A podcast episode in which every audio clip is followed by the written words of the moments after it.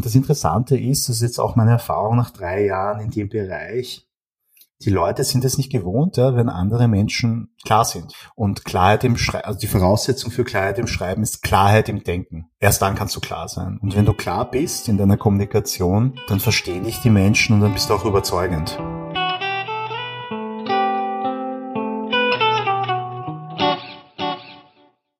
Hi, ich heiße dich ganz herzlich willkommen zu dieser neuen Folge von Was mit Sinn. Mein Name ist Ben Neumann und ich nenne mich auch der Sinnfluencer. Wir leben in einer Zeit, in der die Sinnfrage omnipräsent ist und ich halte das für sehr, sehr positiv. Die Frage ist allerdings, wie wir Sinn für uns finden.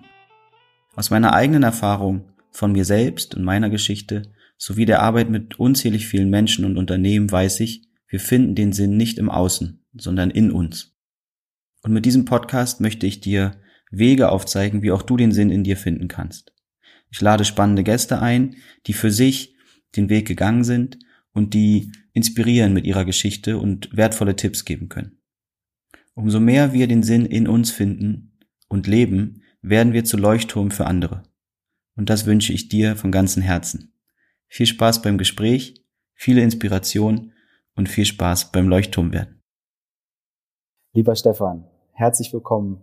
Ich freue mich total, dass wir beide jetzt hier gemeinsam sprechen, ich dich sehen darf, hören darf und ähm, ich gleich ganz viel über dein Leben erfahren werde. Band, danke für die Einladung. Ich freue mich auch. Klasse. Ähm, wir beide kennen uns ähm, und also ich kenne dich über LinkedIn. Du bist, sag deinen Spitznamen einmal selber. Wie nennst du dich auf LinkedIn? Quotenchinese. Quotenchinese. Und du hast ähm, eine, eine unglaubliche Leichtigkeit und eine Inspirationskraft und eine gesunde Permanenz oder Konstanz in deinen Postings, so dass du mir aufgefallen bist. Ich glaube, ich bin vor eineinhalb Jahren bei LinkedIn überhaupt so, habe dieses Medium für mich entdeckt oder, oder angefangen zu entdecken, als ich auch mit diesem Podcast so begonnen habe. Und ja, du warst ziemlich schnell ähm, präsent dort. Und das ist so auch ein, letztlich, wie viel Zeit verbringst du aktuell auf LinkedIn pro Tag? Mm, ich würde sagen, eine Stunde. Mhm. Und nichtsdestotrotz ist es für dich in deinem Leben ein großer Bestandteil, ne? Ja, LinkedIn ist der mit Abstand wichtigste Marketing- und Vertriebskanal für mich. Ähm, ich habe vor drei Jahren begonnen, mich neu zu finden, komplett neu zu positionieren und äh, dann die Entscheidung getroffen, okay, LinkedIn ist der Kanal, auf den ich mich fokussieren möchte. Das war einer meiner finanziellen Situation damals geschuldet, ja, weil ich war eigentlich praktisch mein ganzes Erwachsenenleben immer tiefrot im Minus und auch vor drei Jahren, als Corona begonnen hat, war ich mit 10.000 Euro in der Kreide. Ähm, und ich hatte den Druck und musste mir irgendwas überlegen. Es, es, es konnte so in meiner Selbstständigkeit nicht weitergehen. Ja. Bis dato war ich selbstständiger Social Media Berater. Ähm, aber ich habe immer halt von der Hand in den Mund gelebt, viele Jahre lang und war eigentlich nie zufrieden. Und ich hatte das Gefühl, dass ich nie wirklich in meiner Selbstständigkeit damals angekommen bin. Und, und vor drei Jahren habe ich dann zum ersten Mal von Copywriting gehört. Also Copywriting ist Werbetexten. Ja, ich bin Werbetexter und habe ein Buch gelesen, das heißt Boron Letters, The Boron Letters von einem amerikanischen Copywriter. Und ich habe dieses Buch damals in Taiwan in einer Nacht durchgelesen. Und um vier Uhr in der Früh, als ich dann die letzte Seite zugeschlagen habe des Buches, habe ich dann die Entscheidung getroffen, ich werde Copywriter, weil das Buch einfach so phänomenal war. Ja. Ähm, kurze, kurze Inhaltsangabe. Also das Buch heißt The Boron Letters und Boron ist der Name des Gefängnisses, in dem sich dieser äh, Autor, also der Copywriter, befunden hat damals. Und er hat jeden Tag seinem zwölfjährigen Sohn damals einen Brief geschickt, beziehungsweise geschrieben. Und dieses Buch ist ein Kompendium seiner Briefe an seinen Sohn. Und ich bin selbst Vater und mein Sohn ist zufälligerweise auch zwölf Jahre. Und in diesen Briefen beziehungsweise in diesem Buch hat der Autor seinem Sohn erklärt, was es bedeutet, ja, zu einem Mann heranzuwachsen. Ähm, und konnte mich da als Vater komplett damit identifizieren. Und unter der Hand, so nebenbei, ganz nebenbei, hat er ihm halt beigebracht, wie Copywriting funktioniert, wie wie es funktioniert, ein Business aufzubauen, wie Marketing funktioniert, wie Verkauf funktioniert. Und plötzlich hat alles komplett Sinn gemacht für mich, ja. Und äh, ich habe, ich glaube, ich habe in keinem Buch so viel gelernt ja, zum Thema Marketing und Entrepreneurship. Und äh, ich habe dann sofort gespürt, dass das Thema Copywriting also extrem mit mir resoniert. Und äh, das war vor drei Jahren, genau. Und da habe ich dann die Entscheidung getroffen, ich werde Copywriter. Ja. Und noch zur Erklärung, was ist Copywriting? Ja, Copywriting ist Verkauf in schriftlicher Form. Also meine Brüder und Schwestern, das sind die Vertriebler, das sind die Sales-Leute, die Verkäufer, die sprechen für ihr Geld. Und ich schreibe für mein Geld. Ja, und ich schreibe Texte, die also sind Website-Texte, Produktbeschreibungen auf Amazon oder Ads ähm, oder auch Content für LinkedIn. Also das sind alles Texte, die das Ziel haben, unmittelbar zu verkaufen. Ja, danke, dass du da direkt schon äh, reingeholt hast. Hört sich nach einem wunderschönen Buch an. Und ich, ich selbst habe mal ein Buch in meinem Leben in einer Nacht durchgelesen. Und ich habe mich gerade erinnert gefühlt, die, die Energie, die dann da um vier Uhr, vier Uhr morgens, ähm, ich würde fast gar nicht mehr von nachts sprechen, sondern dann ist es wirklich morgen, innerlich auch, weil äh, so hört es sich auch gerade bei dir an, als sei da eine, eine riesen Inspirationsenergie auf einmal da gewesen und so eine Klarheit. Wie, wie kam das Buch zu dir? Ähm, ich habe also ich habe einem Copywriter, einem amerikanischen, bin ich auf YouTube gefolgt, da habe ich zufälligerweise seine Videos äh, mir angesehen, all seine Videos auf YouTube. Und er hat in einem dieser Videos auch dieses Buch empfohlen. Ähm, und ich habe mir das dann sofort bestellt in der Printversion. Und ja, er hatte recht, es ist das wichtigste Buch überhaupt, ja, also für Copywriter, beziehungsweise das beste Einsteigerbuch, ja, und ich kann dieses Buch jedem empfehlen, jedem Unternehmer, jeden Copywriter, jeden Marketer. Ich würde sagen, wir verlinken das auf jeden Fall hier unten in, in den, in den Show Notes. Ähm, das hört sich nach einem schönen Buch an. Ich werde es auch lesen. Ich habe da Lust drauf. Du hast mir Lust drauf gemacht gerade. Schön. Das heißt, ähm, du sagst, du deine, du schreibst, um zu verkaufen. Mhm. Und ähm, warum ist das etwas, wo, also warum hat das so mit dir resoniert? Wie kannst du das beschreiben, als du gesagt hast, das ist es? Ah, sehr gute Frage. Weißt du, was mir sehr wichtig ist, ist ähm, klare Sprache, Klarheit in der Sprache. Das war mir schon immer wichtig. Ähm, mir war das damals nie so klar oder mir ist es erst wirklich in den letzten Jahren klar geworden. Aber ich kann mich noch oft daran erinnern, als ich als Schüler oder als Student ähm, in Seminaren oder im Unterricht gesessen bin, ja, und Lehrer gesprochen haben und ich bin dann komplett outgezoomt. Also ich habe, ich konnte der Person nicht mehr folgen, ja, weil die Person es nicht geschafft hat, irgendwie klar zu sein oder meine Aufmerksamkeit aufrechtzuerhalten. Und ich habe mir oft die Frage gestellt, warum ist das so? Liegt es an mir oder liegt es an der Person? Oder warum langweile ich mich so total? Oder warum kann ich der Person nicht folgen? Und ich hatte ähm, intuitiv immer das Gefühl, das muss besser gehen. Und das Interessante ist, das ist jetzt auch meine Erfahrung nach drei Jahren in dem Bereich, die Leute sind es nicht gewohnt, ja, wenn andere Menschen klar sind. Und Klarheit im Schreiben, also die Voraussetzung für Klarheit im Schreiben ist Klarheit im Denken. Ja. Erst dann kannst du klar sein. Und wenn du klar bist in deiner Kommunikation, dann verstehen dich die Menschen und dann bist du auch überzeugend. Ja, ich, ich meine, es ist so klar und es ist, macht, es ist so offensichtlich, was ich gerade sage, ja. Aber, aber es ist wirklich selten. Ja. Ja. Und ähm, das Ironische ist ja, dass ich, während ich im Gymnasium bin, auf Deutschschularbeiten eigentlich nur Fünfer hatte. Also halt die schlechteste Note, ja. Und es stand immer zwischen durchfallen oder nicht durchfallen, ja. Äh, aber ich konnte einfach nicht unter Zeitdruck, ja, deutsche Aufsätze schreiben. Ging nicht damals, ja. Insbesondere nicht, wenn es um Themen gingen oder wenn es um Bücher ging oder Gedichte ging, die mich überhaupt nicht interessiert haben. Ja, aber das ist es, ja. Also wir leben in einer Welt, in der sich die Menschen nach Klarheit, Orientierung und Sicherheit sehnen. Und unsere Welt ist so komplex, ja, mit so vielen verschiedenen Angeboten und Dienstleistungen und Anbietern. Und wenn Marken, ja, und Menschen, den Menschen Sicherheit, Klarheit und Orientierung geben, ja, dann fallen sie auf. Und das ist meine Erfahrung, sowohl als Dienstleister, als Copywriter, als auch als Unternehmer. Du sprichst da ja auch was an, was, also Klarheit äh, ist ja auch sehr, ähm, das Wort hat, klingt fast wie Wahrheit. Und ähm, meine Erfahrung in der Begleitung von Unternehmen, aber auch in Menschen auf diesen Findungsprozessen ist, dass diese Klarheit oder innere Wahrheit, ähm, wenn die da ist, dann entwickeln die Menschen oder diese Unternehmenkonstrukte eine unglaubliche Kraft und auch eine Anziehungskraft. Und äh, das ist aber so ein innerer Prozess, ne?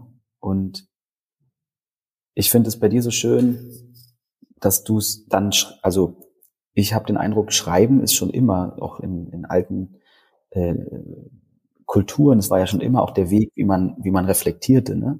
Und wie man, wie man Dinge, also wie man eigentlich zu Klarheit kommt. Und jetzt habe ich bei dir so den Eindruck, das ist, äh, das ist einfach sehr verwandt miteinander. Also das eine, ne, das klare Schreiben geht gar nicht ohne das, wer bin ich, wofür bin ich hier.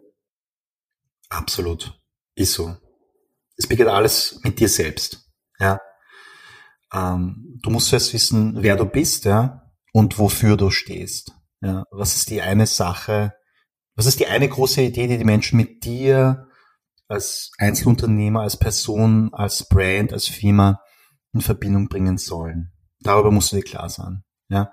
Und wenn du diese Klarheit hast, dann kannst du sie auch effektiv nach außen kommunizieren und vor allem konsistent kommunizieren. Ja? Und diese Konsistenz führt dazu, dass die Leute, deine Kunden, deine Zielgruppe Sicherheit, Orientierung und Klarheit gewinnen. Ja, so schließt sich der Kreis. Und da geht's aber ja letztlich um viel mehr als nur Unternehmer sein. Ne? Das, ja, also das, das, deswegen ähm, ja wahrscheinlich auch so eine so eine hohe Resonanz bei dem, was du äh, postest, weil ich bei dir eben spüre, du bist auch mit dir als Mensch klar und du hast äh, dich gefunden.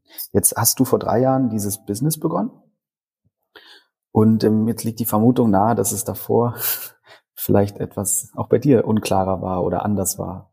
Nimm uns doch mal mit. Puh, du hast keine Ahnung, ja, wie unklar ich war.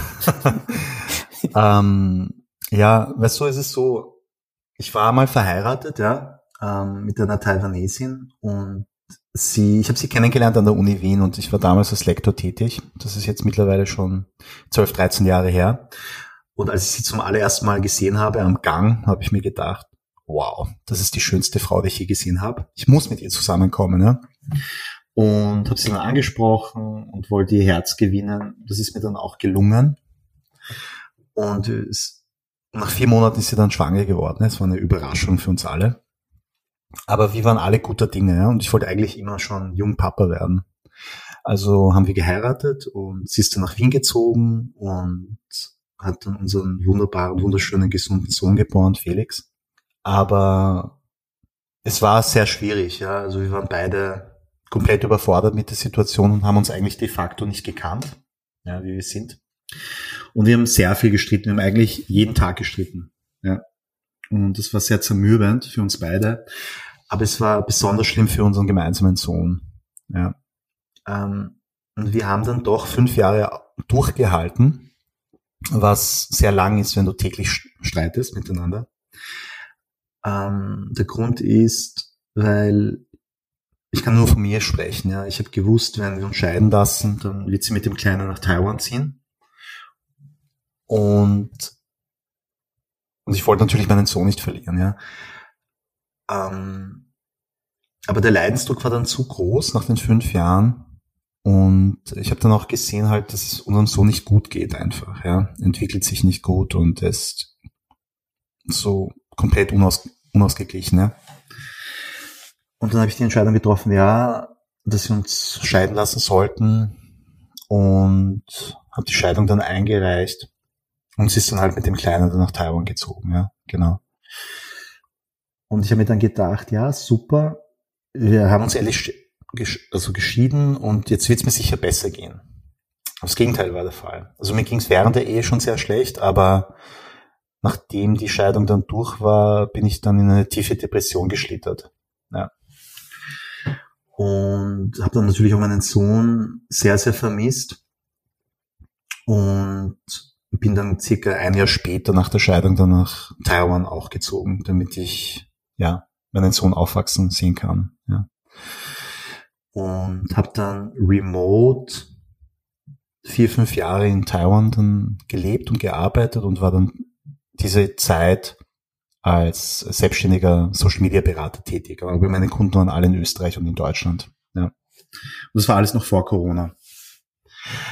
Und ich habe damals halt wirklich von der Hand in den Mund gelebt und ähm, ich habe halt das gemacht, weil mir nichts Besseres eingefallen ist, aber war mir in meiner Selbstständigkeit, in meiner Tätigkeit immer sehr unsicher, hatte auch keine Klarheit, ist es wirklich das, was ich machen möchte, hatte nicht wirklich Freude dabei. Und, äh, und ja, und weil ich diese Klarheit nicht hatte und weil ich nicht wusste, worin ich wirklich gut bin, äh, habe ich auch nicht die richtigen Kunden angezogen oder auch nicht ausreichend Kunden. Ja. Und ich war wirklich immer im Minus, tiefrot in den Zahlen. Ja. Und ich kann mich nur noch erinnern, es gab eine Zeit, ja, wo ich mein Konto hoffnungslos überzogen hatte. Also ich konnte kein Geld mehr abheben und habe dann in meiner ganzen Wohnung nach Kleingeld gesucht, ja, damit ich mir Reis kaufen kann. Ja. Und habe dann immer weniger und weniger gegessen, weil ich weil die Münzen mir ausgingen. Und da gab es eine Phase, wo ich ja tagelang nichts gegessen habe oder ja, das ist das ist hart irgendwie zu sagen, aber ich bin zu einer Bäckerei gegangen und habe so ohne dass es jemand merkt, irgendwie mir so zwei Brötchen genommen, gestohlen, weil ich so Hunger hatte. Ja. Und dann denke ich mir, boah, pff, also du bist wirklich unten angekommen. Ja, also das war Rock Bottom dann habe ich halt meinen Stolz überwunden und habe dann einen Kunden von mir angerufen oder eine E-Mail geschickt und gefragt, ob er mir vielleicht einen Vorschuss geben könnte, ja, weil ich mit dem Kunden regelmäßig gearbeitet habe. Und dann hat er gefragt, wie viel brauchst du denn, Steff? Und ich habe gesagt, ja, 1500 wären super. Und damit wäre ich für Monate ausgekommen. Ja. Und er hat gesagt, ja, kein Problem, ich überweise es dir sofort. Und am nächsten Tag checke ich dann mein Online-Konto, mein Bankkonto und der hat mir dann 5000 Euro überwiesen. Uff, ähm, wow. Und ich war dann versprachlos, ja. Ähm, und da habe ich irgendwie, also diese Güte, die mir zuteil wurde damals, ja, in dieser Notsituation, die hat mich tief berührt und tut es nach wie vor. Ja.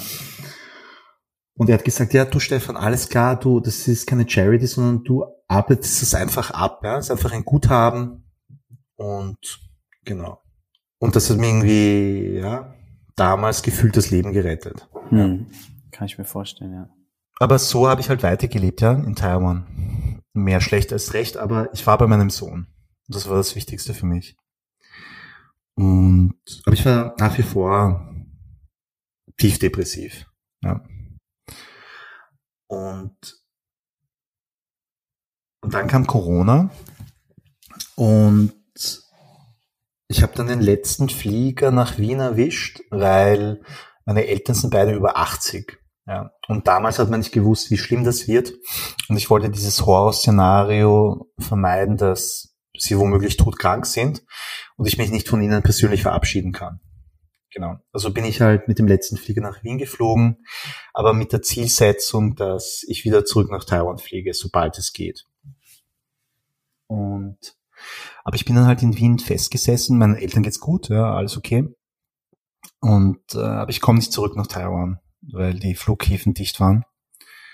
Und vermisse meinen Sohn, unglaublich. Und dann ein paar Monate später ruft mich dann seine Mama an und sagt, hey Stefan, wir kommen nach Wien. Also wir beide. Und ich frage sie, also zuerst sage ich ja und dann frage ich warum. Und dann sagt sie, ich möchte nicht, dass unser Sohn zu einem gehorsamen Schaf wird in Taiwan. Weil das Bildungssystem in Taiwan und in Ostasien generell sehr, sehr streng ist. Ja. Und du quasi nur eine Nummer bist und die Kinder also den Kindern wird die Kreativität aus der Seele geprügelt. Ja. Ich habe gesagt, ja, passt, kommt. Ja. Und nochmals damals finanziell komplett in der Kreide. Und wenn dann halt beide kommen und meine, meine Ex-Frau würde dann keinen Job haben, zumindest am Anfang, das würde bedeuten, dass ich sie finanziell noch mehr unterstützen müsste. Ja. Und das konnte ich mir damals überhaupt nicht leisten. Aber ich habe gesagt, kommt, wir schaffen das, ja. Und das hat solche Kräfte freigesetzt, weil als ich in Taiwan war, ja, war ich innerlich sehr zerrissen, weil ich habe gewusst, dass mein Platz bei meinem Sohn ist, aber gleichzeitig habe ich mir habe ich mir große Sorgen um meine Eltern gemacht, weil in, weil in absehbarer Zeit sie Pflege brauchen würden. Ich habe nicht gewusst, wie ich dieses Problem lösen soll. Ja. Und dadurch, dass meine, also dass die Mutter unseres Sohnes gesagt hat, wir kommen, hat sich diese Zerrissenheit komplett aufgelöst, weil nun mein Sohn in Wien aufwachsen kann im Beisein meiner Eltern. Und ich mich um beide kümmern kann. Ja? Und das hat solche Kräfte freigesetzt in mir, dass klar war, es muss was passieren ja, in meiner Selbstständigkeit. Und Failure is not an option. Also Misserfolg ist keine Option. Ja. Und das war der Katalysator dafür, dass ich mich komplett neu erfunden habe als Copywriter und äh, ich auf LinkedIn gesetzt habe als meinen Marketingkanal, weil Website bauen konnte ich nicht, beziehungsweise konnte ich mir nicht leisten. Ich hatte keine Kohle. Aber LinkedIn-Profil selbst erstellen und für mich selbst Content erstellen, kostet ja nichts. Ja. Dann habe ich dann wirklich ja, ein neues LinkedIn-Profil erstellt und Content erstellt. Und das ist dann explodiert. Ja, weil, also mein Content hat wirklich resoniert mit den Leuten. Und ich habe ganz ehrlich sehr von der Pandemie profitiert. Weil die Menschen, die früher im persönlichen Verkauf auf Konferenzen sehr gut verkauft haben, das ging nicht mehr aufgrund von Corona. Und die sind dann alle nach LinkedIn geflüchtet. Und dann sehen sie halt mich, ja, den Quotenchinesen, der so sichtbar auf LinkedIn ist. Und das wollten sie auch, ja. Und die mich dann gefragt, hey Stefan, wie werde ich sichtbar auf LinkedIn? Und so hat sich halt ungeplant ein komplett neues Geschäftsfeld für mich entwickelt. Also neben Copywriting auch LinkedIn Marketing, ja. Und plötzlich, ja, hatte ich Geld. Ich konnte meine Schulden abzahlen. Ich habe eine schöne große Wohnung mieten können, einrichten können für die beiden und konnte es dann auch finanziell unterstützen. Ja. Ähm, also Wahnsinn einfach, ja. Und sie sind dann beide gekommen und alles gut. Aber die Pandemiesituation hat sich tendenziell verschlechtert. Und meine Ex-Frau hatte große Angst. Ja. Und es hat irgendwie dazu geführt, dass die beiden sich in der eigenen Wohnung eingebunkert haben, nicht mehr rausgegangen sind. Und ich habe wirklich nur um die Ecke gewohnt. Ja. Aber ich habe da meinen Sohn Wochen und Monate lang nicht gesehen, ja, weil es es nicht erlaubt hat. Und ich habe ihr angeboten, hey du, ich mache jedes Mal davor einen Test dann sind die auf der sicheren Seite, aber nein. Ja. Und das war für mich schwer zu ertragen. Ja. Er hat Geburtstag im Januar und ich habe ihn dann auch nicht gesehen. Und sie hat dann aufgehört, auf meine Telefone, also Anrufe zu reagieren. Also auch Wochen davor, ja, und ich wusste nicht mehr weit und dann habe ich eine Anwältin eingeschaltet, ja, um das Kontaktrecht durchzusetzen. Ja. Und ich habe dann auch Recht bekommen von der Richterin und es wurde dann beschlossen, dass ich den Kleinen einmal unter der Woche sehen kann und alle zwei Wochen von Freitag bis Sonntag. Ja. Und noch einmal, ich habe ihn monatelang davor nicht gesehen. Und dann war ausgemacht, ja, ich hole ihn dann am Freitag ab von der Schule um 14 Uhr und ich habe mir extra so einen VW Camper gemietet, damit wir ein schönes Wochenende haben, gemeinsam als Vater und Sohn. Und ja, es ist 14 Uhr. Alle Kinder kommen aus der Schule, aber keine Spur von ihm. Dann rufe ich ihn an, dann rufe ich seine Mama an, aber niemand geht ran. Und ich stehe dann wie ein Idiot vor der Schule mit einem Camper. Und ich weiß nicht, was los ist. Am nächsten Tag, am Samstag, bekomme ich eine flapsige WhatsApp-Nachricht von seiner Mama, wo sie schreibt, Hey Stefan, danke für alles, wir sind in Taiwan. Wir bleiben in Taiwan. Also, ich fahre sofort in ihre Wohnung, mache die Tür auf, Wohnung ist komplett leer. Ja. Ähm, ja, also sie hat ihn entführt. Ja, und ich konnte mich auch nicht von ihm verabschieden, gar nichts. Und das war vor eineinhalb Jahren. Und seitdem habe ich ihn nicht gesehen. Ja, wow. Ja. Und auch nicht, also vielleicht zwei oder dreimal gehört, das war's, ja. Ähm, und ich komme nicht nach Taiwan, weil Taiwan die Grenzen immer noch dicht gemacht hat, ja, für Ausländer. Und das ist die Situation, ja. Und das hat mir damals komplett den Boden unter den Füßen weggezogen. Also komplett, ja. Und habe mir dann sofort professionelle Hilfe gesucht, also Trauma, Traumatherapeut, Psychiater, Psychotherapie etc. Und habe dann mehrere Monate daran gearbeitet, ja. Um, um das zu überwinden, ja. Und es hat dazu geführt, dass ich mich zum ersten Mal seit Beginn der Ehe wieder selbst gespürt habe. Ja. Und das Interessante ist, dass die letzten eineinhalb Jahre, also seitdem das passiert ist, die schwierigsten Jahre meines Lebens waren und gleichzeitig die besten. Schwierig deswegen, weil ich natürlich meinen Sohn vermisse und weil diese Ungerechtigkeit passiert ist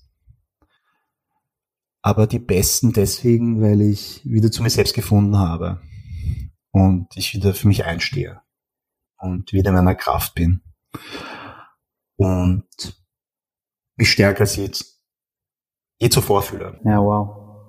Ähm, danke dir sehr auch fürs also Teilen und du hast du hast so schön also der Bogen, den du gespannt hast, ne?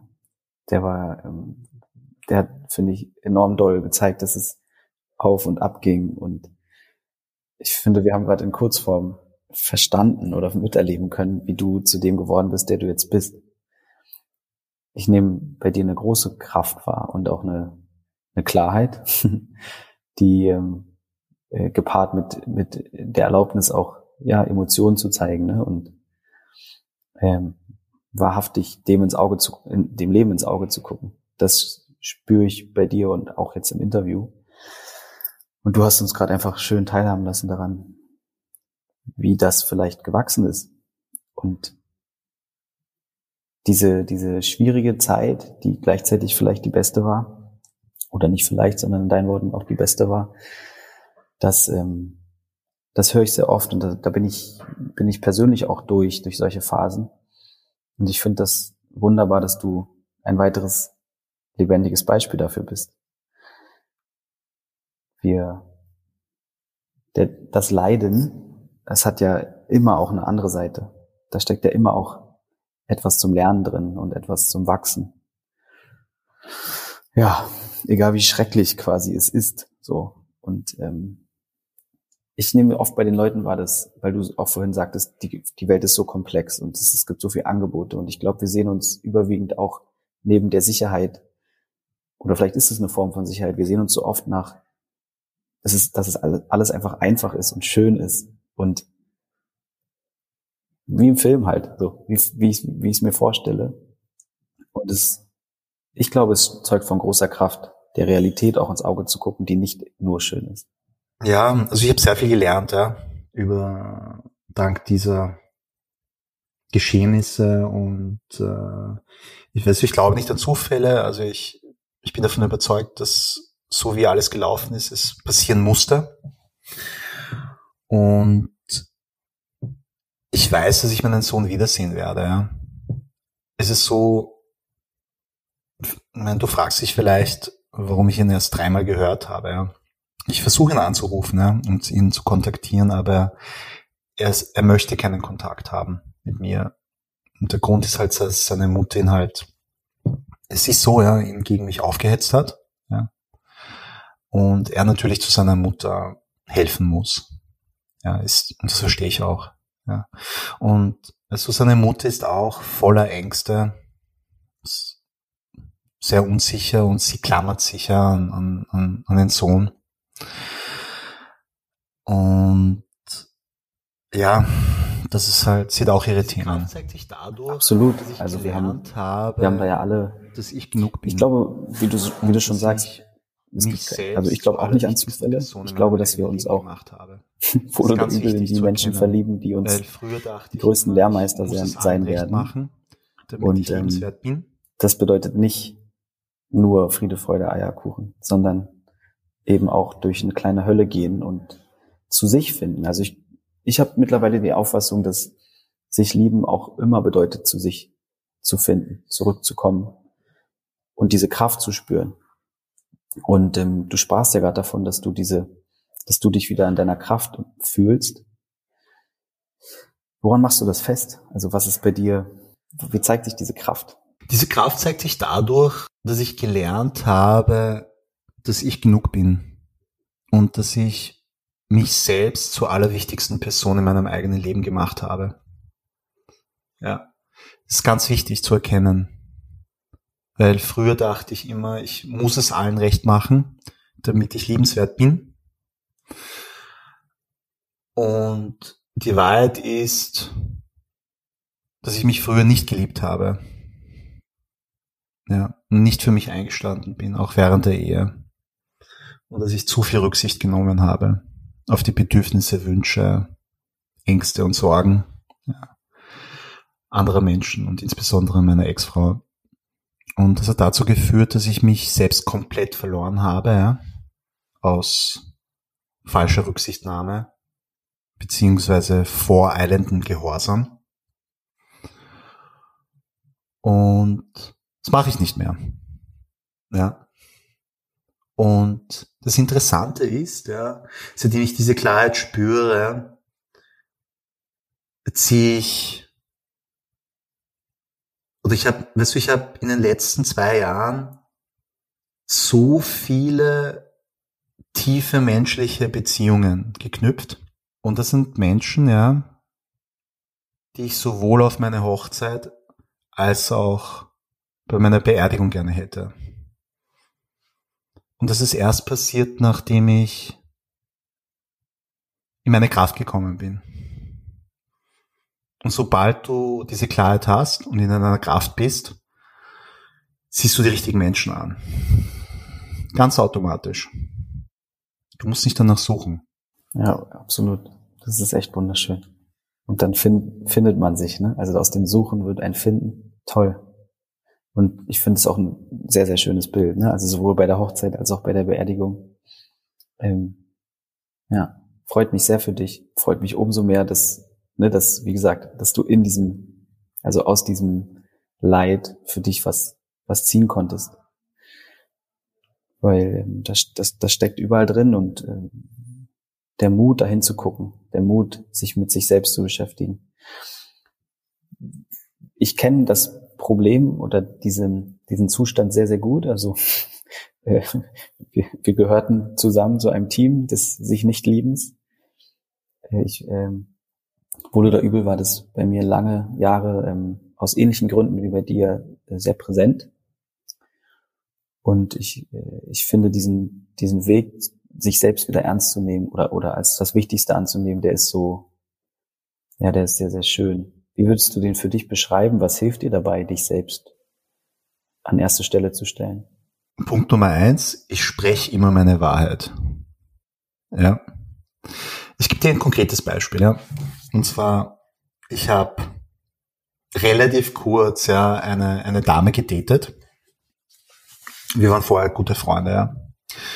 Und sie hat nicht in Wien gelebt, aber in Österreich. Sie ist dann nach Wien gekommen und zur selben Zeit sind dann, waren auch Freunde aus Deutschland da. Ja. Und wir waren dann alle gemeinsam koreanisch essen, ja. Und sie hatte halt High Heels an, also Stöckelschuhe. Und nach dem Essen wollten wir dann in ein nächstes Lokal gehen, ja. Und dann gehen wir, aber nicht, nach nicht einmal zwei Minuten sagt sie, ich kann nicht weitergehen, ja. Lass uns, lass uns alle in dieses Lokal gehen, nicht in das andere, wo wir ein bisschen weitergehen müssen, ja. Und das andere war vielleicht noch fünf Minuten Gehzeit entfernt. Und dann sage ich halt zu Nana, hey, geht's mal vor, ja. Und ich rede dann halt mit ihr, also mit meiner damaligen Freundin. Und ich sage ihr, weißt du, meine Freunde aus Deutschland, die sind extra nach Wien gekommen, ja, und mir ist es wichtig, dass die jetzt eine gute Zeit haben. Mir ist auch wichtig, dass du eine gute Zeit hast, ja. Aber das andere Lokal ist irgendwie cooler. Es sind auch mehr Leute dort. Die Stimmung ist besser. Und ganz ehrlich, es ist wichtiger, dass wir alle als Gruppe eine gute Zeit haben, als deine Stöckelschuhe. ja. Und das war meine Wahrheit. Ja. Ja. Und ich habe ich hab jetzt keine Vorwürfe gemacht, ja, warum trägst du Stöckelschuhe? Nein, überhaupt nicht, sondern ich habe einfach meine Wahrheit gesprochen. Ja. ja. Und ich habe gesagt, wir können jetzt gemeinsam langsam in das nächste Lokal gehen, ja. Ich halte dich, ja. Oder ich rufe dir ein Taxi. Mhm. Das ist deine Entscheidung. Und dann ist er dann mitgekommen und wir hatten alle einen tollen Abend. Ja.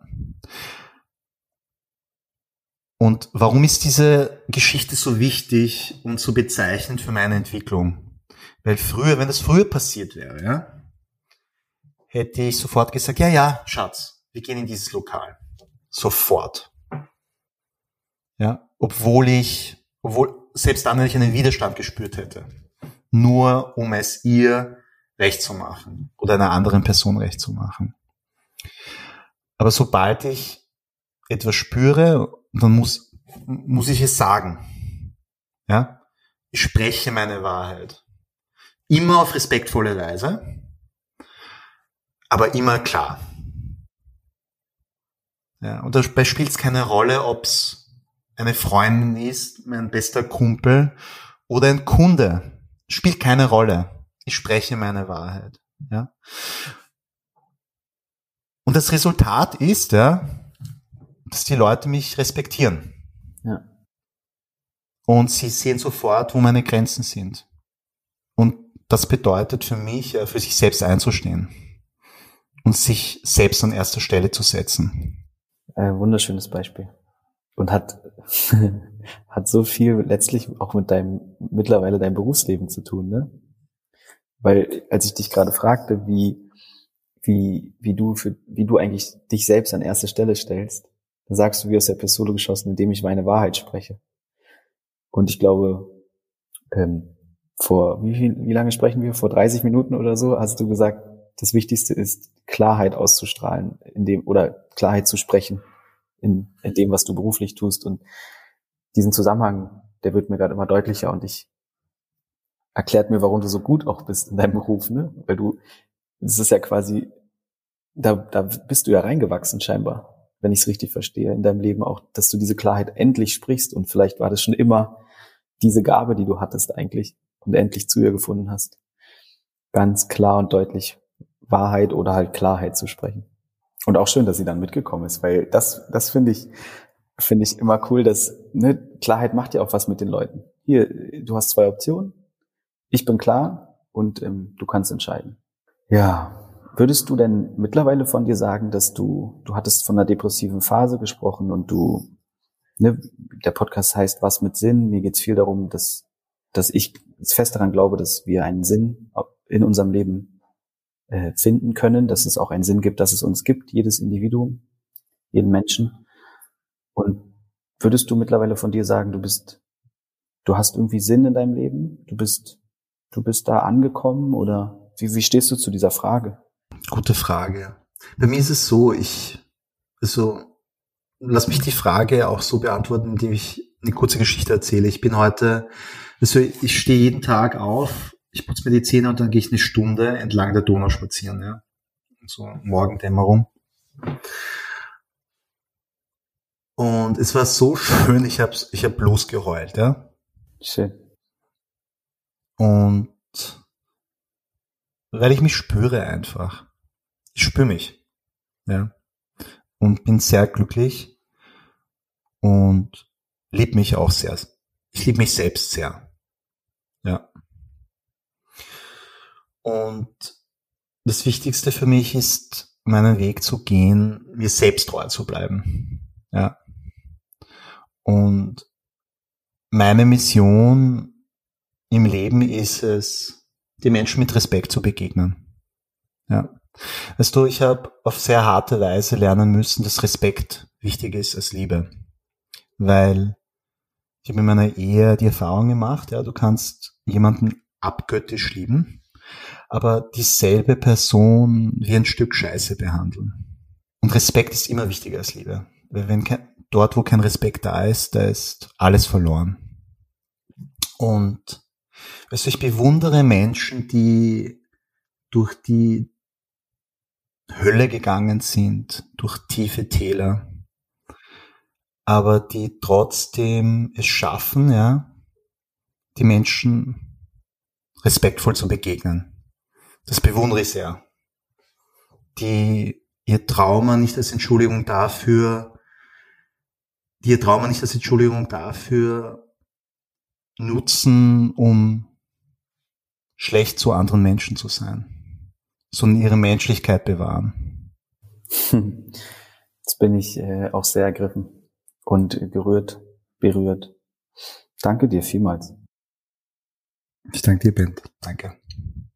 Das ähm, war doch hoffentlich auch für dich eine schöne Fortführung deines Spaziergangs. Wir treffen uns hier gerade, die Aufnahme findet gerade am Morgen statt oder am frühen Vormittag und ähm, ja, schön. Stefan, gibt's noch irgendetwas, was dir wichtig wäre, loszuwerden? Mm, abschließend möchte ich sagen, wir haben, du hast nur ein Leben. Ja. Unsere Zeit ist begrenzt. Und sich jeden Tag dessen bewusst zu sein, ist so wichtig.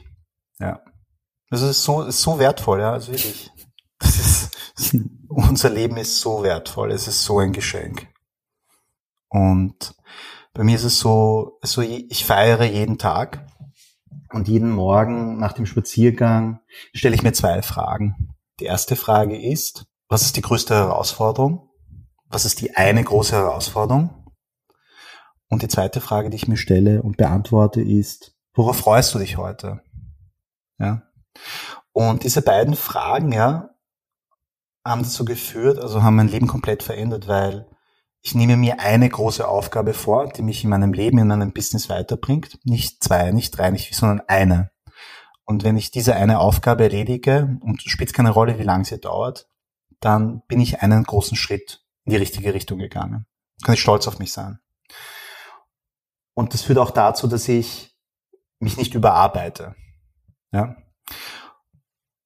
Und danach belohne ich mich mit der einen Tätigkeit, die mir Freude bereitet. Ja, das kann Tennis sein, das kann ein schönes Dinner sein mit einer besonderen Person. Spielt keine Rolle. Das führt dazu, ja, dass ich jeden Tag etwas für mein Business tue und jeden Tag etwas für meine Seele tue. Und die Konsequenz daraus ist, dass schlechte Tage sehr, sehr, sehr selten geworden sind. Und ja, mein Tipp oder meine Empfehlung an dich und deine Zuhörer ist, stell dir jeden Tag in der Früh diese beiden Fragen und beantworte sie. Idealerweise schriftlich. Super. Danke für den Tipp. Und ich sage immer so gerne, äh, das Wertvollste, was wir besitzen, ist unsere Aufmerksamkeit, weil die bestimmt am Ende alles. Energie folgt der Aufmerksamkeit und das ist ein sehr, sehr praktischer Tipp, der einfach hilft, die Aufmerksamkeit pro Tag zu kanalisieren. Und ähm, danke dir dafür. Dann wünsche ich dir jetzt einen wunderschönen Tag. Ich, äh, du wirst auf jeden Fall noch irgendwas erleben, was dich freut, wenn es nicht schon das hier war. Ich wünsche dir davon noch viel, viel mehr. Ich wünsche dir für dein Business alles Gute und ich wünsche dir auch, dass äh, du deinen Sohn wiedersehen wirst. Und freue mich, dass du hier zu Gast warst. Und vielen, vielen Dank, Bent. Danke dir. Ja, das war die Folge Wenn du Gesprächsbedarf hast, ob weil du irritiert bist oder weil dich irgendwas nachhaltig beschäftigt oder einfach weil du äh, mir oder dem Gast oder der Gästin dein Feedback geben willst, dann melde dich gerne bei mir oder bei uns. Ansonsten wünsche ich dir von Herzen nun noch eine gute Zeit und bis bald. Dein Ben.